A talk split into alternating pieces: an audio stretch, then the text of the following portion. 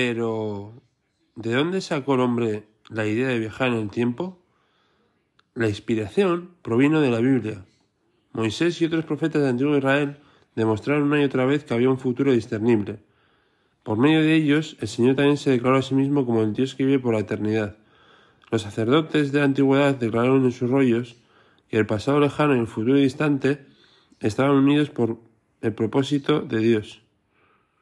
Incluso los antiguos sabían de los viajes en el tiempo.